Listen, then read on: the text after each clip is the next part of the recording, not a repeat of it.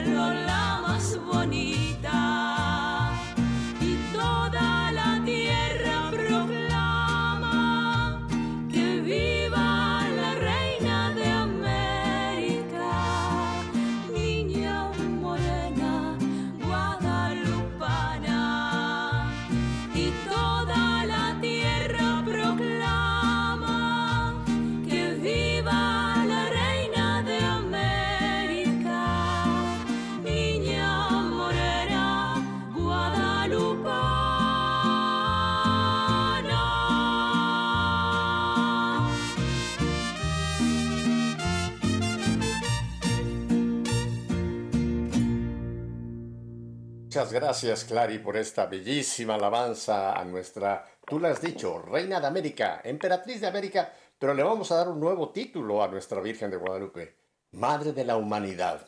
Andrés, pues ya que te tengo en, línea y es la primera vez que tengo la oportunidad de poder entrevistarte, eh, me gustaría que antes de que hablemos ya de la producción, nos hables un poquito de ti y, de esta gran compañía a la cual tú diriges, Goya Producciones. ¿Cómo, cómo, cómo nace Goya Producciones, Andrés? Pues es una pregunta muy, muy oportuna porque tiene bastante que ver con EWTN y la Madre Angélica. Bueno, ah. yo Sí, mucho que ver, mucho que ver en realidad. Eh, bueno, ahora te lo explico en pocas palabras. Eh, bueno, yo eh, en realidad era periodista, hoy lo sigo siendo, pero eh, muchos años trabajé, sobre todo como corresponsal de periódicos importantes españoles en Bruselas para la Unión Europea, Parlamento Europeo, la OTAN, etcétera. eh, cuando regreso a España después de 30 años, pues me, me ponen de, bueno, me ofrecen ser subdirector de un diario económico, yo me aburro, voy a preguntar a ver si alguien hace algo más interesante, y, hay un amigo me dice, ah, pues hay un grupito aquí en Madrid que eh, quiere traer a España EWTN, ¿tú conoces a Madre Angélica? Y digo, sí, he ah. oído hablar, sí, pues, pues nada, pues em, voy a hablar con este señor, que es el, el líder, que ya, ya murió, el pobre, em, y en, esto es en el año 98, eh, 99, mejor dicho, 99 el año, el siglo pasado, imagínate. Bueno, eh, y entonces eh, llego y el señor me dice, ay, yo estoy enfermito y ya tal vez, em, bueno, tendría que eh, buscar un sucesor y vienes a tiempo y ya tom, eh, puedes tomar el relevo si quieres, tal. Y digo, bueno, ¿qué tengo que hacer? Y nada, no, pues tú nada más vas a Alabama, hablas con la madre y ya de, mi parte ya verás. Eh, bueno, eh, yo no tenía muchas más instrucciones, llegué a Alabama y ah. quedé realmente eh, admirado, eh, conmovido de ver aquello, porque no teníamos nada parecido en España. Una, vamos, en aquel momento pregunté cuántos estaban trabajando en nómina y eh, dijeron 270. Tenían ahí las eh, grandes parabólicas ahí para los para los satélites y, y bueno y ya, ya, la gente pues era toda muy muy piadosa. Había unos señores por el pasillo rezando el rosario que eran los bueno en fin y, y luego con imágenes de la Virgen por todas partes y al final veo a la madre que efectivamente está en plena forma, la madre angélica, eh, con sus shows, ahí estaba precisamente hablando de Garabandal en aquel día, en aquel momento, bueno, y tuve la oportunidad pues de saludarla, de verla, yo, yo he conocido ya algunos santos de, por, en mi vida que, que, en fin, algunos canonizaron, otros no, bueno, y, y enseguida olí el olor de santidad de la madre, bueno, quedé muy, muy admirado. Pero pero bien pero no hablamos de nada en concreto. Eh, yo que, quedé convencido de que todo estaba hecho vuelvo a Madrid y, me despido del periódico ese económico que no porque yo no vibraba con la bolsa que sube y baja y todas estas cosas. Y y, nada empiezo a montarla eh, bueno, iba a ser representante mm, supuestamente de, de Doletén en España, pero al poco llega un, un telegrama, o mejor dicho entonces un fax, de, de, de, Alabama diciendo que la madre pues que, que no aprobaba esto, que ella quería seguir con el con este señor que le Joe Sellers, que, que era que era very good man y como era un very good man tenía que seguir y yo me quedaba como dicen en España colgado de la brocha y me había despedido de mi trabajo, no tenía nada que hacer. Y entonces me decían que, bueno, en todo caso, si, si tiene algún documental o algún programa que nos puede interesar, nos lo puede mandar. Así que yo dije, bueno, pues ya, ya, pues vamos a, vamos a intentarlo, ¿no? Y, monté una pequeñísima productora con otra persona más, y luego con tres personas, y, y poco a poco, pues sí, pues fueron admitiendo proyectos, programas, también colocamos algo en, la, en las televisiones comerciales en, en, España, bueno, de tema religioso, lógicamente, y, y poco a poco pues la pues la le pasamos a más personas y ya en ese momento se crea una una televisión católica y de la diócesis de Madrid que luego se extiende a toda España que actualmente se llama la 13 pero en fin entonces era otra cosa. En fin y entonces ya empezamos a trabajar poquito a poco y la, bueno Dios nos fue ayudando evidentemente y, y, y empezamos a, a, colocar muchos programas eh, en EWTN eh, podría citar varias series en las que participamos y eso duró varios años y luego poco a poco ya nos fuimos diversificando sin, sin abandonar WTN y ya empezamos a, internacionalizarnos, a vender productos nuestros en, en América y en otros países de Europa y bueno, y ahora pues algunos nos consideran como un referente de, la producción católica eh, internacional. Por eso yo eh, siempre, eh, vamos, a decir, que el espíritu de Madre Angélica, en cierto modo, es lo que anima eh, a Goya Producciones, en una palabra, ¿no? E, ese mismo espíritu, lo mismo que vi allí, eh, esa dedicación total, sin afán de lucro, sin afán ninguno de protagonismo, sin eh, con, esperando todo de la providencia, al mismo tiempo trabajando intensamente. Pues eso eso es lo que nos une no Oye, pues es un vínculo importantísimo. Yo desconocía completamente esta historia, pero qué bueno que la estás contando, porque fíjate cómo ese contacto con Madre Angélica tuvo una repercusión en el gran trabajo que hoy día está eh, realizando Goya Producciones. Eh, me vas, tú me vas conociendo poco a poco, yo soy muy preguntón, Andrés. la siguiente pregunta es, el nombre, Goya Producciones. Yo sé que Goya fue un famosísimo pintor español, ah, eh, pero entonces, eh, ¿cómo nace? ¿Por qué es Goya Producciones y no es, por ejemplo, pues qué sé yo, Guadalupe Producciones o la Virgen del pues, Pilar Producciones? Ah. Por, una, una razón, eh, llamémosle topográfica, geográfica, es decir, que em, cuando cuando yo ya monto la pequeñita cosa, pues mm, me, me, instalo en, la, en, el piso, en la casa, en la casita de un amigo eh, que está en la calle Goya de Madrid, que es una ah, zona muy bonita. Sí, sí, y entonces, pues, eh, buscando un nombre, eh, para no poner San Pedro, San Pablo y esas cosas que ya existen por ahí, eh, pues dije por la, el nombre de la calle y la calle era Goya, ahora ya no estamos en Goya hace muchos años, pero, pero quedó el nombre, el nombre de la calle. Sí. Ajá. Mira cómo son las cosas, ¿verdad? ¿Quién se fuera a imaginar que el nombre de una calle le dio, le prestó ese nombre a una gran productora como es hoy día? Pues eso, Goya Producciones. Eh, eh, eh, en, ¿En qué años tú más o menos es que, es que localizas este nacimiento ya propiamente de Goya Producciones, pues, Andrés? En un año muy fácil, el, el 2000. Oh, el 2000, el, al principio del siglo, o al final del otro, como, como se quiera ver. Ajá, sí, porque tú has dicho una gran verdad, nosotros somos del siglo pasado, no porque tengamos ya juventud acumulada, sino todos los que tengan menos de 23 años somos del siglo pasado, así que, bueno, 24 ahora, pero todos los que tengan 25 para arriba son del siglo pasado. Ajá.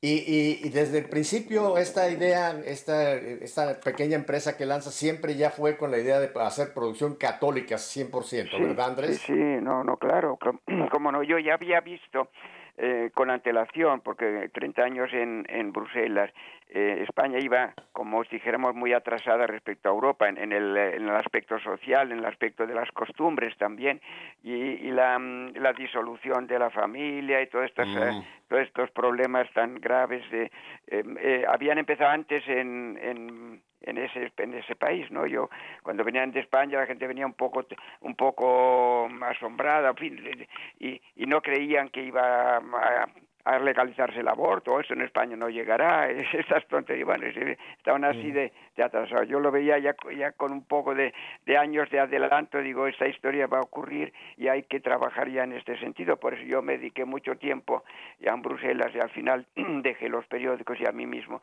allí para eh, trabajar con los eh, pioneros del Pro-Life Internacional, los fundadores de todos los movimientos pro-vida, eh, eh, los que han triunfado en Estados Unidos, el doctor Wilkie y su, señora, el, el, padre Paul Marx eh, y el, bueno, el, el doctor Lejeune de Francia. Estas personalidades estaban, nos reuníamos de vez en cuando en Bruselas en, a nivel internacional para coordinar y, y tal. Yo les prestaba ayuda como periodista para las para la comunicados de prensa y más tarde pues eh, fundé una, una pequeña agencia especializada en, temas de familia, vida y, tal que se llama Europe Today que ya no existe, pero en fin, se, le dedicamos un tiempo. Pero claro, ya, ya me di cuenta que había que dar la batalla y que mm, se nos echaba encima una, una oleada de, de ataques eh, totales de los enemigos de la Iglesia, que, que eh, dependen en gran parte de, como se sabe, de, de, sociedades secretas y demás, ¿no? En fin, es una cosa muy seria que donde el diablo se, se, se mm, eh, propaga con con mucha facilidad. Bueno, entonces eh, por eso era necesario, ya yo dejé todo lo que era profesional, eh, dijéramos de eh, comercial, para dedicarme a, a este tema de, de, evangelización y de recuperar a la, a la gente, no de recuperar los que se van, ¿no? Hay, hay un tema que, ah, por ya puedo decirlo, los que se van eh, son gente que era convencida ¿eh? y que se ha desconvencido. Por eso, cuando me vienen diciendo, ah, no hay que predicar a los convencidos, yo digo, bueno, pues si no predicamos a los convencidos, ¿qué pasa? Pues se desconvencen.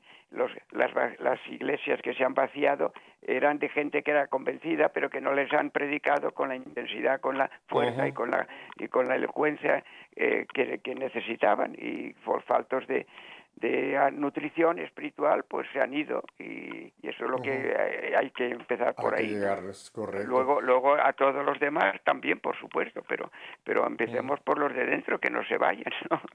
ese, es una, eh, es lo que también pues hace el OETN eh, hace eh, programas intensos no echan agua al vino dan dicen las verdades y, y mucha gente se convierte y se conmueve con esto y, es muy necesario porque si no no llegamos a tiempo para parar la debacle.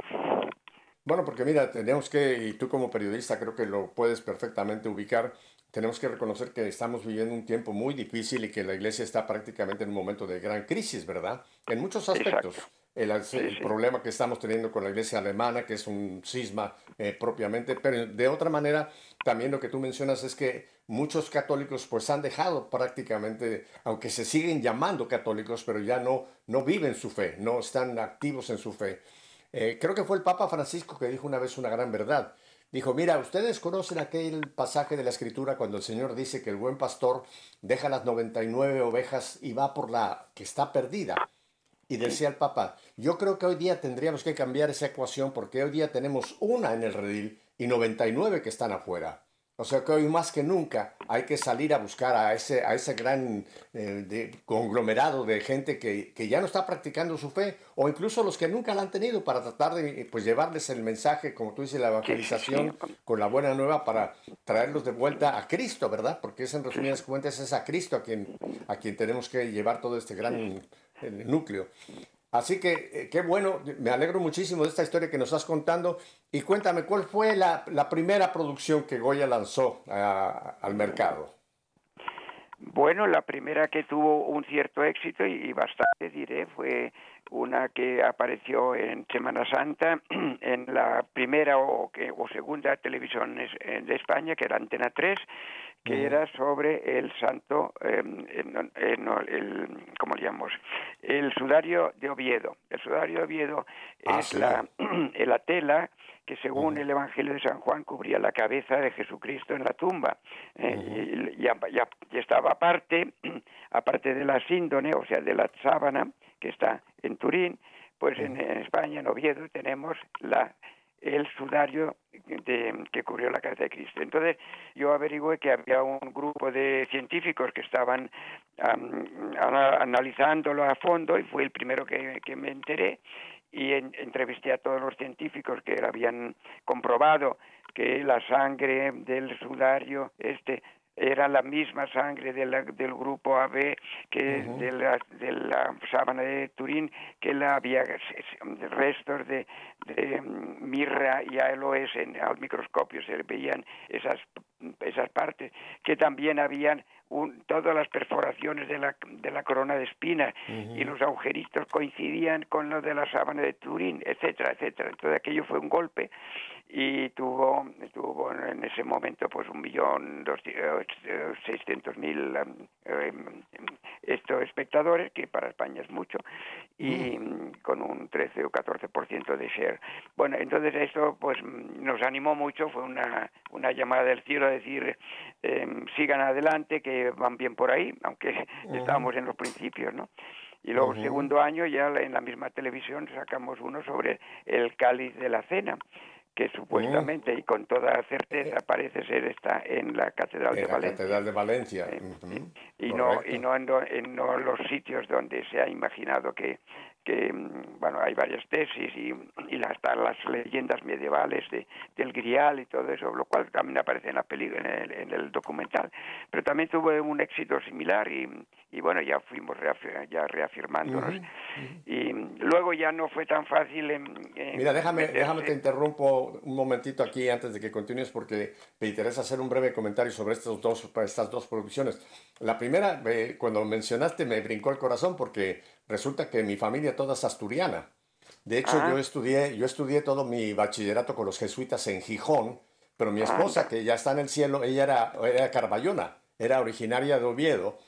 Y hace años, hace muchos años, tuvimos la fortuna de WTN y el programa que me ha tocado llevar por años, Nuestra Fe en Vivo, de poder hacer una filmación ahí en la Catedral de Oviedo. Sí, sí, sí. Era, era el dean de la catedral en ese momento, era el, el padre Somoano, y él nos consiguió, nos consiguió del arzobispo, que el arzobispo en aquel tiempo es el que después llegó a Madrid, fue cardenal en Madrid, ah, y nos permitió, una, eh, fue cerca de Semana Santa, nos permitió una noche eh, que pudiéramos entrar a la, a la, Cámara Santa y nos trajeron el, el sudario.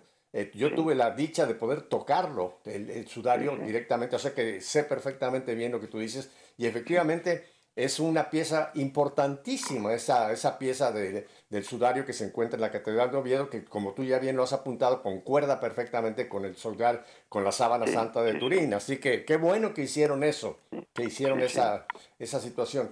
Y lo otro que tú mencionas, fíjate que el cáliz que está, o este grial que se encuentra en la Catedral de Valencia, es el único de todos los que se supone o que claman que es el auténtico, pero este es el único que dos papas han celebrado misa con él. El Papa Benedicto y el Papa Juan Pablo. Ellos celebraron en Valencia y lo tuvieron en su mano. Y creo que tiene un prefacio especial donde sí dice, y tomando este, este cáliz, y apuntan al, cáliz, tomando este cáliz, etcétera, etcétera, y sigue la, la, eh, digamos, la liturgia. Eh, la, misa. la misa. Expreclarum calicem, sí. Expreclarum calicem, perfecto. O sea que es como tú lo bien apuntas, este es el que por todas las eh, historias, cómo llegó, primero llegó a Huesca, etcétera, toda la historia, que cómo vino de, del Papa Calixto VI, IV, creo que fue, bueno, etcétera. Pero esas dos piezas son importantísimas, tanto el cáliz que está en Valencia como el sudario de Oviedo. Así que mira, qué lindo que fueron esas dos producciones tan importantes las que dieron a conocer, ¿verdad? Sí, sí, y pues, después, después entonces, ¿qué continuaron? ¿Ya pensando en vidas de santos o en otro tipo de producción? Bueno, lo que nos decían de, desde Alabama, vamos, para, para colaborar en, en series como, mm, eh, vamos a ver, eh, Un día en la vida de, o, o el, eh, una, una que se llamaba sombra, Luces y Sombras, bueno, varias cosas de esto. Pero luego hacíamos cosas propias, efectivamente. Vidas de Santo hicimos, bueno, llevamos en la lista como veintitantas, veinticuatro, veinticinco ya de, bueno, de todo, bueno, unos santos, pues, la mayor parte eh, beatos o, o siervos de Dios, algunos de los cuales, algunos de los cuales diríamos un poco en broma que les hemos ayudado a, subir más arriba, ¿no? Eh, bueno, un ejemplo, un ejemplo es el de mm, el del que fue el que fue arzobispo de Puebla en el siglo XVII ¿eh? Eh, y que fue virrey de México, eh, Palafox. Palafox, correcto. Bueno, este fue este fue beatificado después de que le hicimos una película muy de muy buena, vamos yo para mí fue mi primer viaje a México fue para eso. Este hombre eh, bueno, es un portento porque porque era un hombre muy santo, había sido hijo natural, eh, la, película empieza, el, documental, con una, una madre, una señora que va eh, ocultamente con un cesto y en el que lleva un, un, bebé y lo va a tirar al río.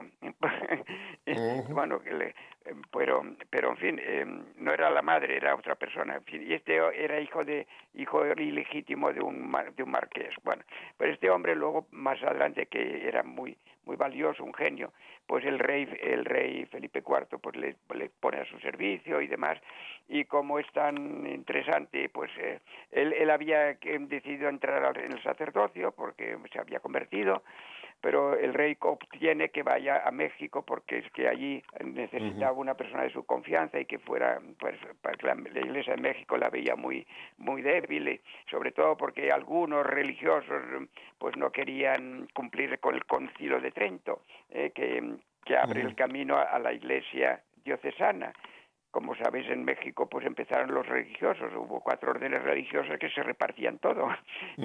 Y, algunos no dejaban entrar a, los otros, ¿no?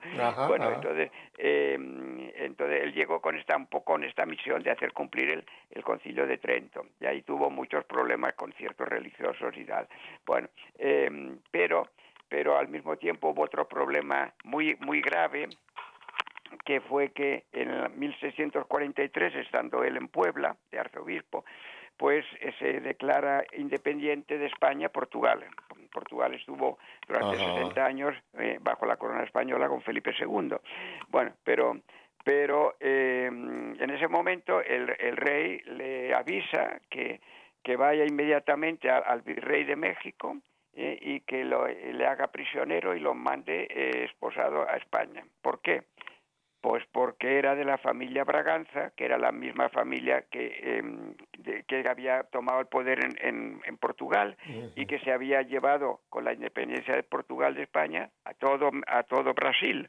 Y tenía miedo el Felipe IV de que México se siguiera la misma suerte y, y este virrey que era de sangre portuguesa, pues se fuera independiente y se hiciera em, de, parte de Portugal y, México se convirtiera en portugués.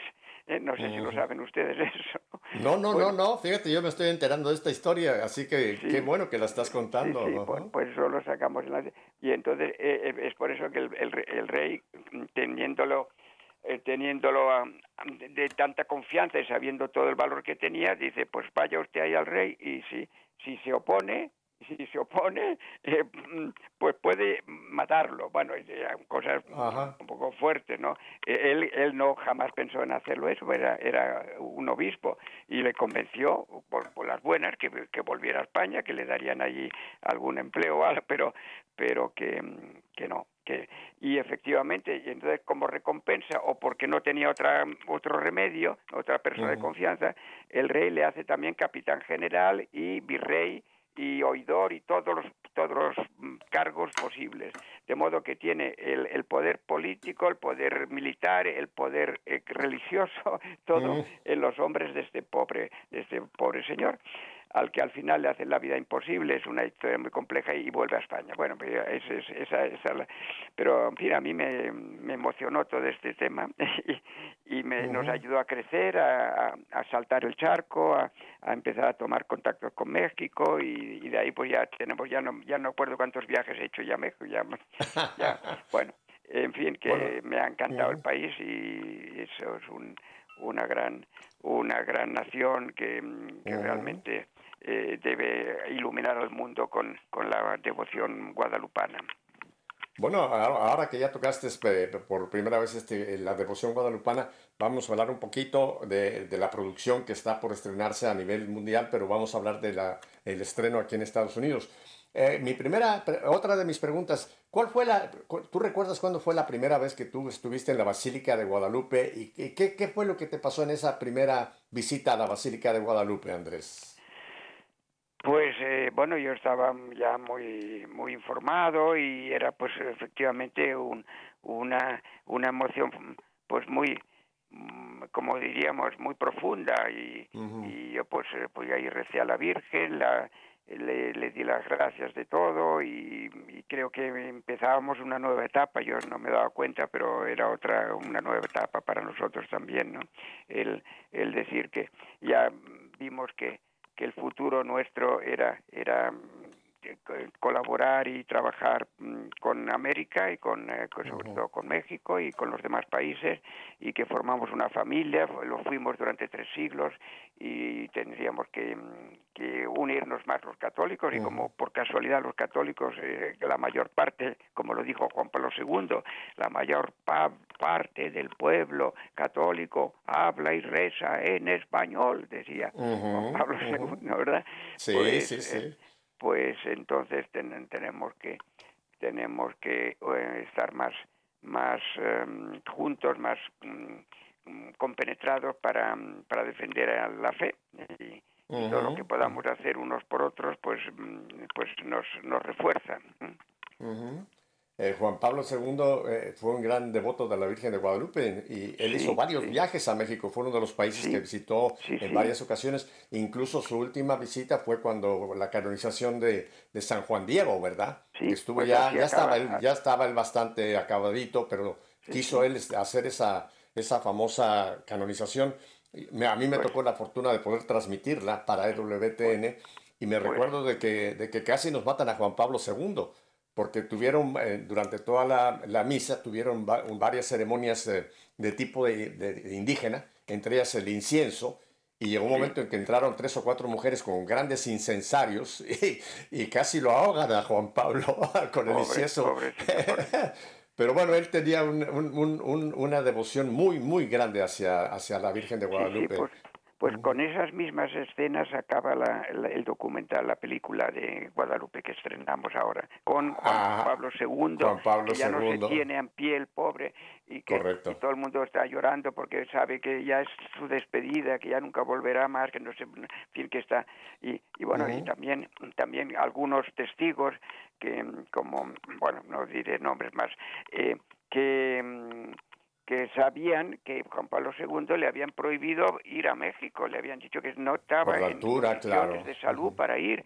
Y él dijo eh, eh, sea mm, en camilla o en, o en, silla de rueda como sea yo voy a ir a México voy a ir a, a, rezarle a la Virgen y, y a besar la, la tilma porque por ahí empezó todo. Bueno esto lo, lo cuenta eh, el, el doctor Eduardo Chávez que, que es uno de los principales expertos mundiales. Yo, creo que, yo creo que Eduardo Chávez, yo lo conozco muy, hemos trabajado muchas veces juntos, yo creo que es el experto número uno en este momento en toda la cuestión de la tilma, porque tiene no solamente la visión de lo que fue el mensaje de Guadalupe, sino también toda la parte técnica, ¿no? Eh, la pintura, el, lienzo, te lo puede explicar perfectamente bien. Mira, yo no sé si tú sabes de un gran santo español, al cual yo le tengo mucho afecto, San José María Escribá de Balaguer, él tenía, él tenía en Madrid, él tenía en Madrid, en su despacho, tenía una, un cuadro de la Virgen de Guadalupe, una imagen de la Virgen de Guadalupe. Y él, en una de las ocasiones que estuvo en México, que fue varias veces a México, eh, en la Basílica de Guadalupe, viendo la imagen de Guadalupe, dice, a mí me gustaría que mi última mirada, antes de irme yo de este mundo, fuera para ti, Virgen de Guadalupe. Eso lo dijo en la Basílica de Guadalupe. Y él vuelve a España, bueno, sigue su camino y el día que tiene ese ataque fuerte del corazón, de lo cual murió ahí en Madrid, dicen que tenía en su despacho ese, ese cuadro, esa imagen de la Virgen, y volteó, y dicen, esto lo cuentan sus biógrafos, que casi la última mirada que él tuvo fue hacia ese cuadro de la Virgen de Guadalupe que tenía allí en su oficina en Madrid. ¿Qué te parece? Efectivamente, efectivamente. Eh, yo le conocí también a, San José María y añadiría una cosita que, que estando en México, en la, eh, él parece ser que, que la Virgen le dio una manda o, por lo menos alguien le, le mm, o él mismo, en fin, que le, prometió a la Virgen que le haría una capilla eh, en su nuevo santuario que estaba construyendo él en Torre Ciudad, en el Pirineo Aragonés. Y efectivamente, en, eh, en la cripta de, de, ese, de ese gran santuario hay una capilla medianamente grande con la Virgen de Guadalupe allí. Eh, por orden expresa de, San José María.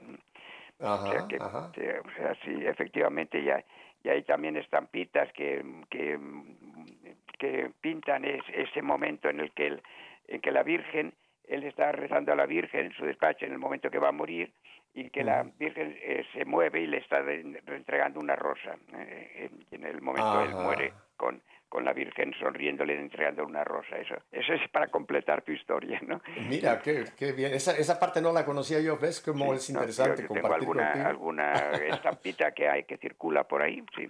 Ah, con ese, qué bueno, con ese qué bueno. cuadro. En fin, no sé si será cierto, pero en fin, es, es lo que...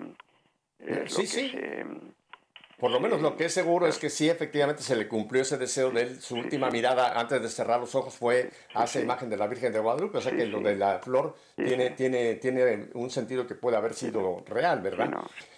Y Andrés, ahora, ahora, ahora vamos a hablar de esta producción que está por estrenarse, eh, en la cual me- me has involucrado a mí, yo humildemente he podido colaborar en algo, pero ¿cómo, cómo nace en Goya Producciones entonces la idea de hacer esta, esta, esta producción? Y ya le podemos dar, por cierto, a, la- a todo nuestro auditorio cómo se va a llamar, y es Guadalupe, Madre de la Humanidad.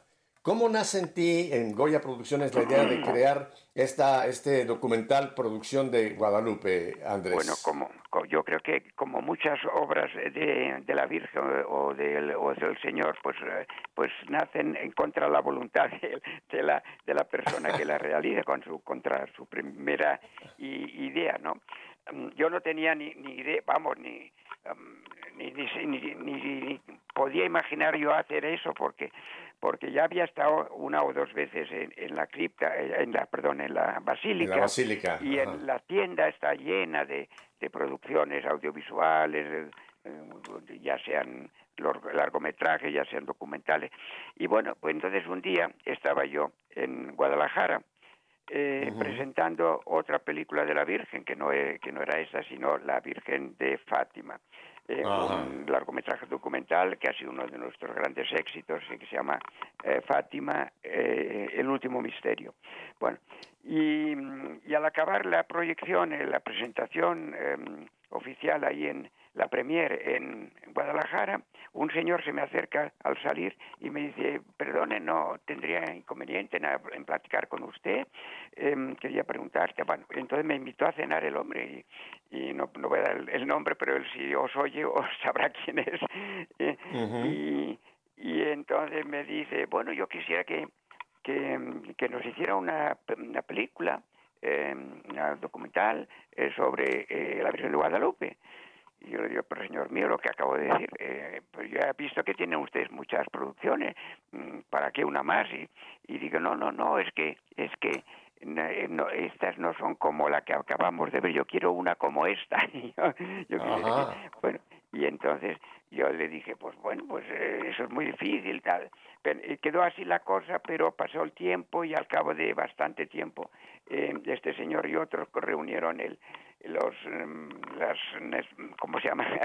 La, los fondos necesarios para poder emprender la- esta aventura y, y efectivamente con yo- hay que decir que la mayor parte de, de la mm, del- de la financiación ha venido de México afortunadamente en España hemos hecho también una parte y, y en otros de otros sitios y, Ujú. y, este es- y, y así salió porque yo no creía que fuera necesario hacer algo algo nuevo y y efectivamente pues em, pues eh, hemos puesto todo nuestro talento nuestro corazón nuestro nuestra devoción todo en ello. Y, y contaré si quieres em, que a lo mejor me lo vas a preguntar te dejo que lo preguntes tú tal vez. Eh, eh, bueno em, eh, nosotros en, en esa película de Fátima y en otros largometrajes que hay mucha parte documental y muchos datos y muchas historias y testimonios pues a veces ha pesado y entonces eh, descubrimos un método para para que la, película respirara y no sea bueno y fuera divertida o no no.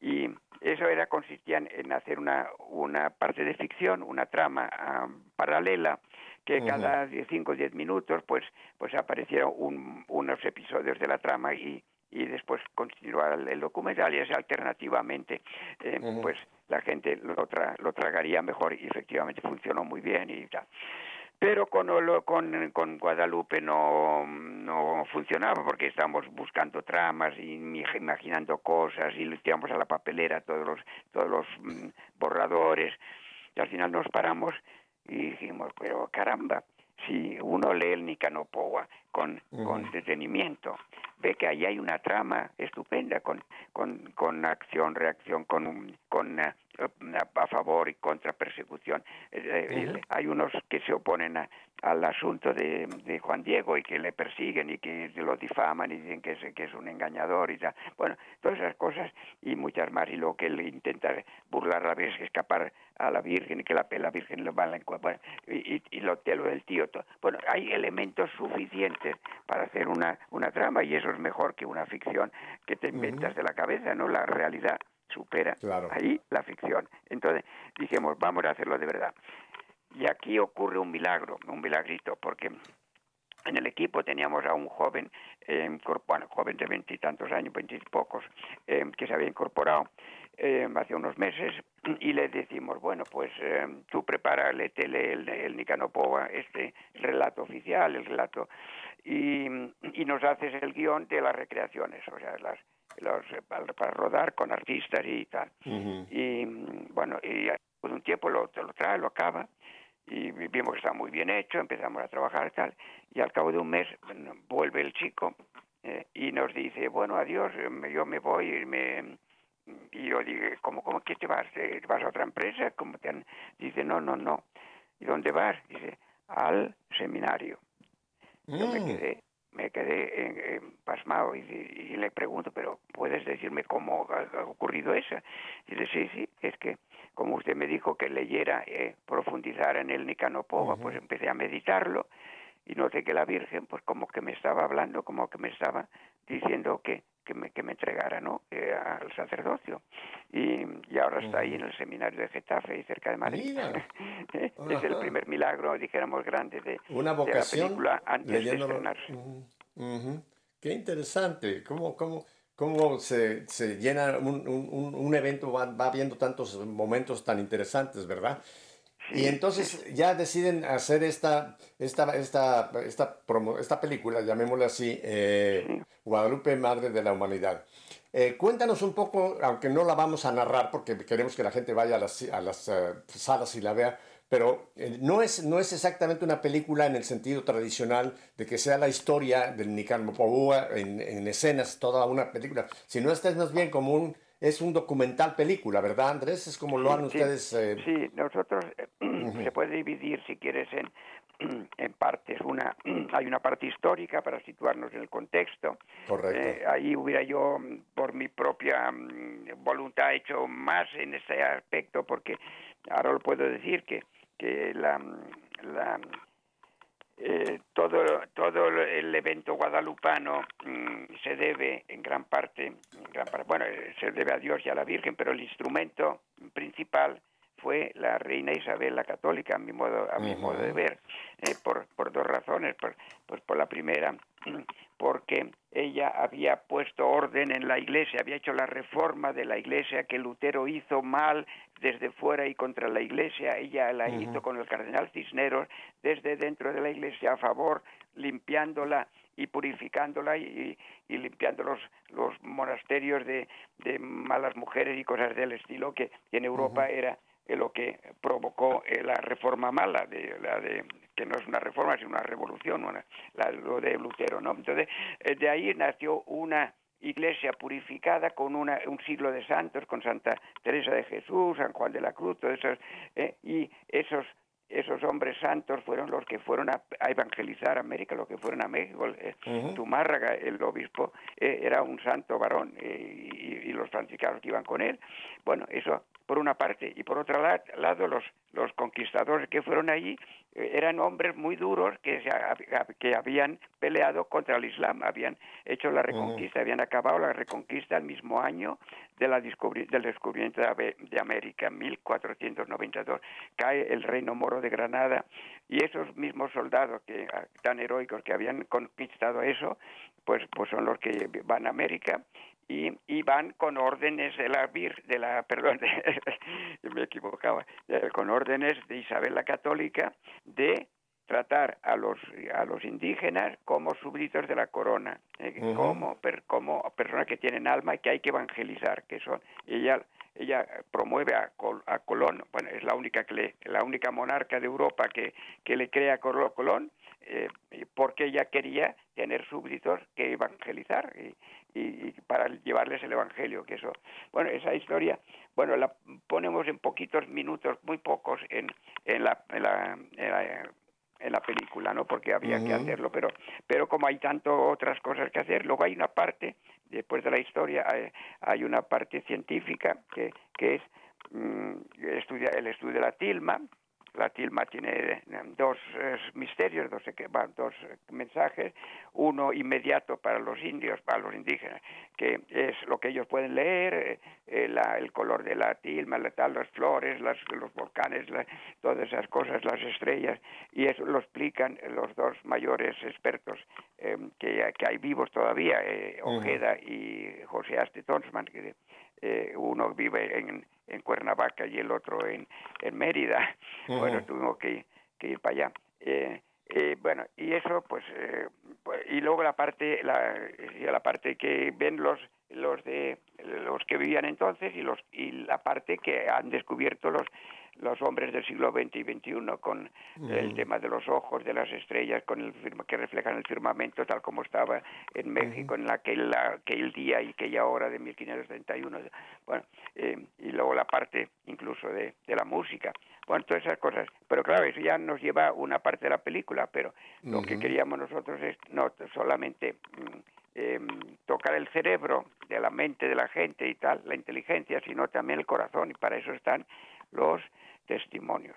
Y, ahí entramos en que en, el, en la idea que teníamos desde el principio de que queríamos un poco arrebatarles a ustedes, los mexicanos, el monopolio de la Virgen de Guadalupe. Bueno, a los mexicanos y a los eh, hispanoamericanos, porque es eh, como dice la canción que hemos oído antes, Reina de América, pero nosotros hemos dicho, no, es Reina de América y de muchos más sitios, es de todos los continentes, es de la humanidad.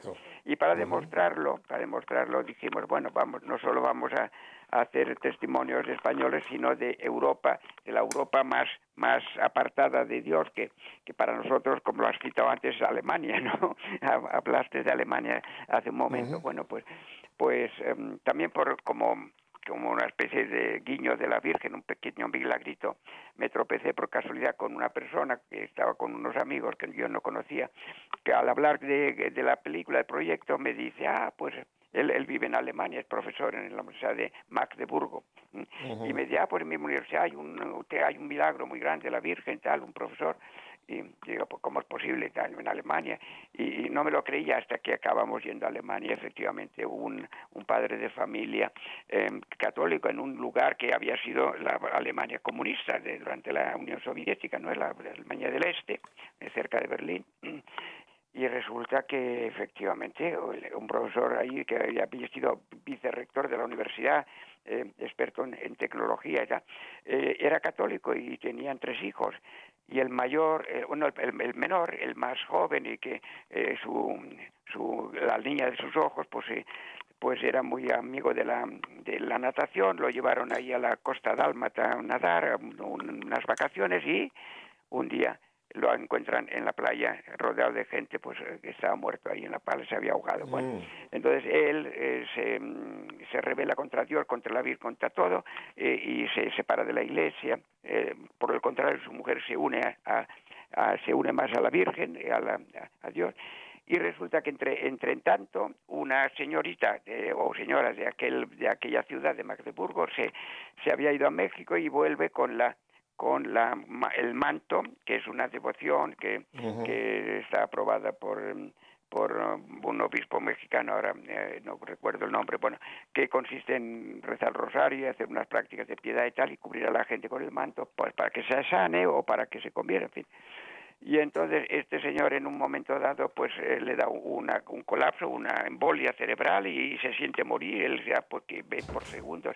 Le fuimos a su casa y los entrevistamos a los dos y entonces él y ella hablaban alternativamente cómo veían la punto. Bueno, cuando y este señor que iba que se veía a punto de morir, la, la mujer va corriendo y, y, trae el manto que le acaban de, de entregar de, de, traer de México y le pone el manto cuando ya estaba en el suelo eh, que estaba a punto de, vamos, de dar su último, su último latido, el corazón, y, y le pone el eso, y, y él resucita prácticamente y se pone a rezar el rosario con ella que está rezando. Bueno, eh, eso es en, en ese resumen. Luego se convierte en los hijos también y etcétera.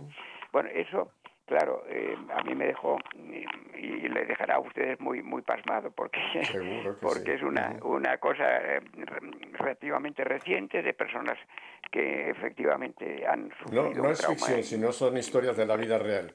Andrés, en los pocos minutos que me queda, ya sería el momento entonces que habláramos ya del, del estreno eh, de esta película, Guadalupe, Madre de la Humanidad, que será, vamos a hablar de este país de Estados Unidos, el 22 de febrero hace su estreno aquí en, en, Florida, pero es un estreno para todos Estados Unidos, ¿verdad? El día 22.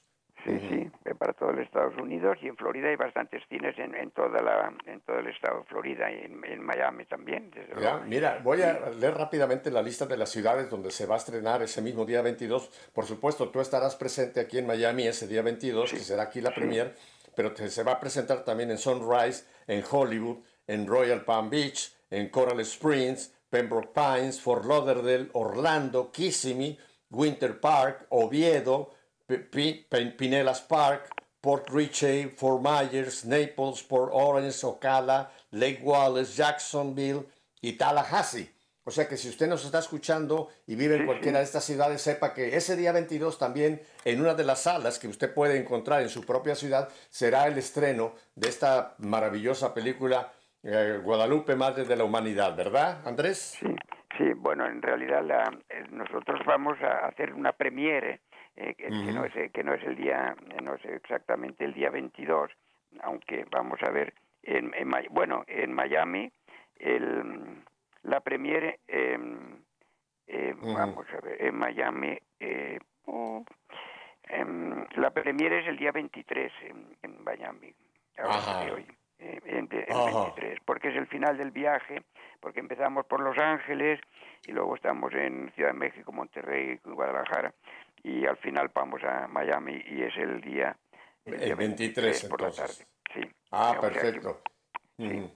Entonces, pero ya la gente puede en estas ciudades, hablando concretamente del estado de la Florida, ya la gente puede empezar a buscar cómo conseguir entradas para esa, eh, para esa premier, ¿verdad, Andrés? Sí, hay, nosotros tenemos una web en la que aparecen todos los cines de, en donde se puede ver.